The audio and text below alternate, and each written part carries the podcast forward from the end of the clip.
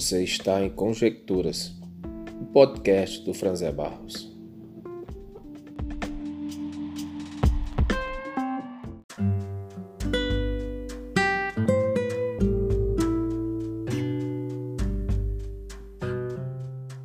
No meu último áudio eu falei é, da minha nova fase de cinquentão, sou agora um cinquentão, e eu dei pelo menos sete conselhos para você que me escuta. Se você tiver interesse, acesse o meu último áudio.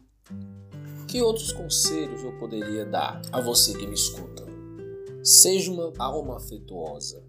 Escute quem fala com você, priorize as relações presenciais. Nós vivemos numa época em que reina as relações virtuais, né? principalmente as conversas no WhatsApp.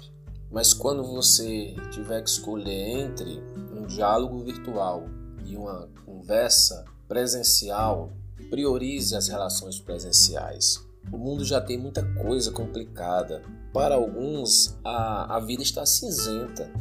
Um bom dia, um abraço caloroso, um sorriso, uma piada que não agrida ah, os valores da pessoa que escuta isso gera um ambiente leve e para aquelas pessoas que estão distantes, uma mensagem pelo WhatsApp de bom dia, isso gera corações agradecidos e ambientes leves.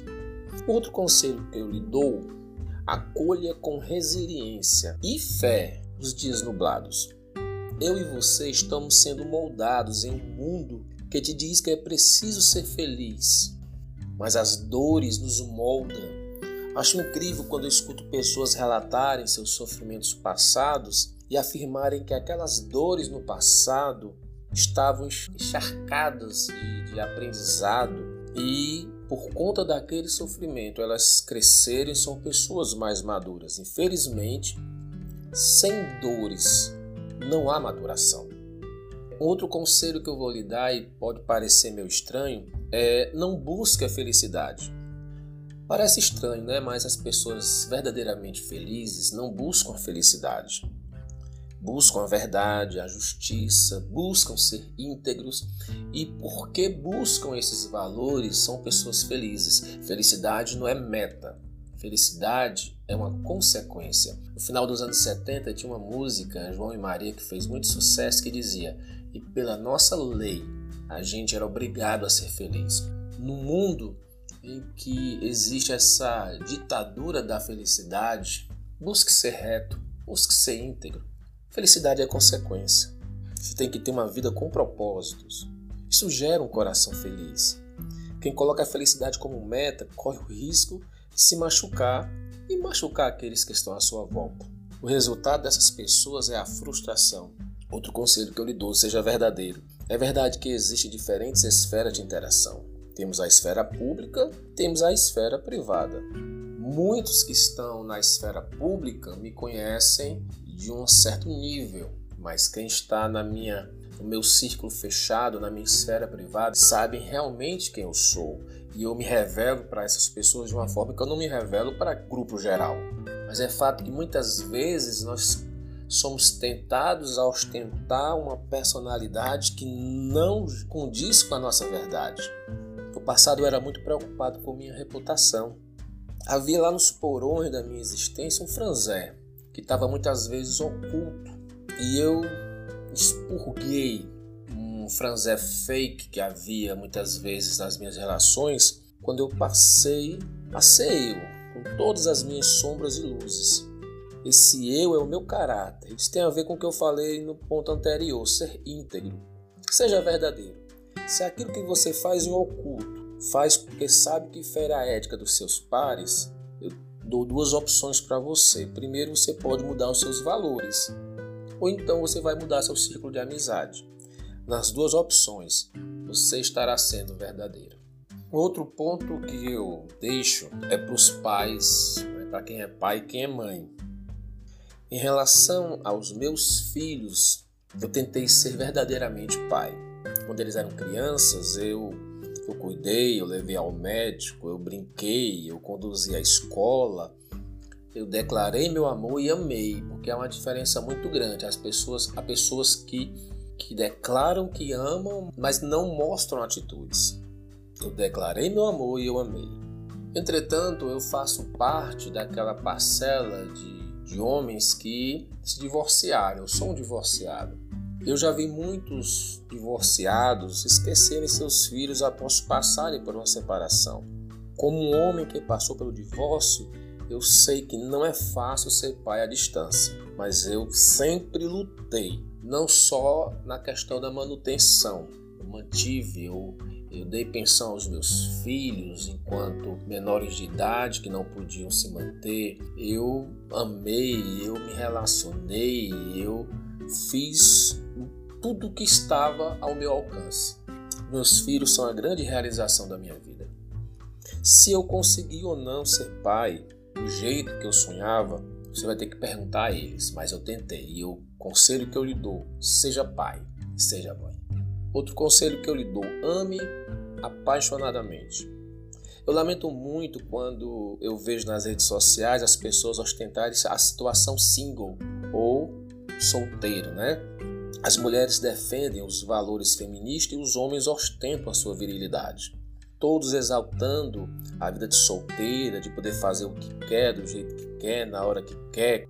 Geralmente são pessoas que acabaram de sair de uma relação frustradas, romperam um relacionamento e ostentam essa situação single, essa situação solteira. Eles afirmam que amar alguém, apaixonar-se, querer alguém do lado é fraqueza. Eu fico imaginando se de fato eles creem que nós estamos acreditando no que eles dizem. Que eles ficam assim só até o próximo amor surgir. Aí eles começam a exaltar a paixão, estar juntos. Eu afirmo o contrário. Ame. Se você chegar à velhice, será mais feliz contando sobre o amor que você tentou e não deu certo, mas que você tentou, que você amou do que aquela pessoa que vai contar, que não se deixou enganar, que viveu sozinha, que não sabe o que foi amor, paixão.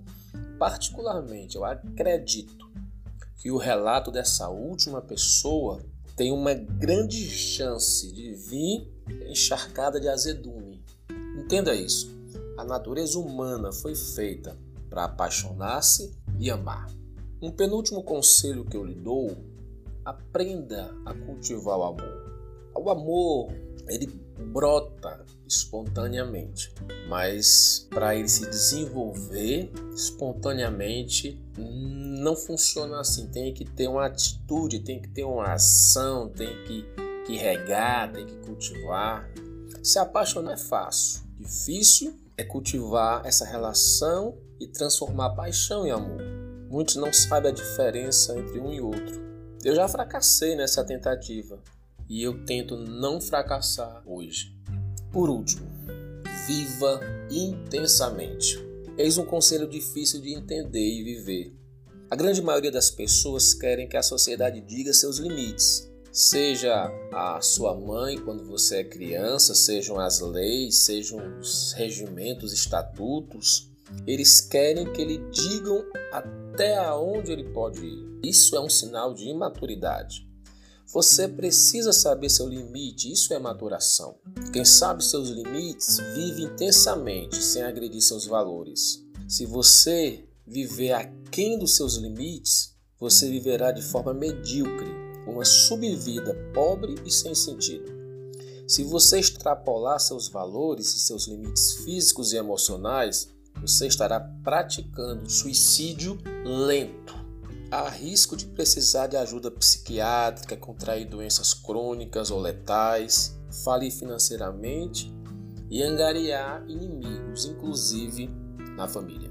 Poderia resumir mais ou menos isso com a seguinte frase: Se eu posso caminhar um quilômetro, por que me contentar em caminhar apenas 100 metros? Muita gente vive aquém que realmente poderia dos seus potenciais, com medo de estar fazendo algo errado, de estar infringindo.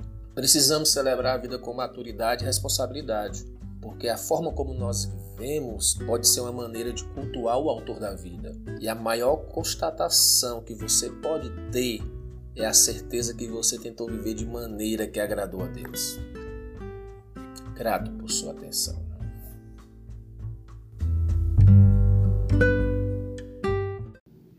Eu sou o Franzé Barros e nós estivemos juntos em Conjecturas.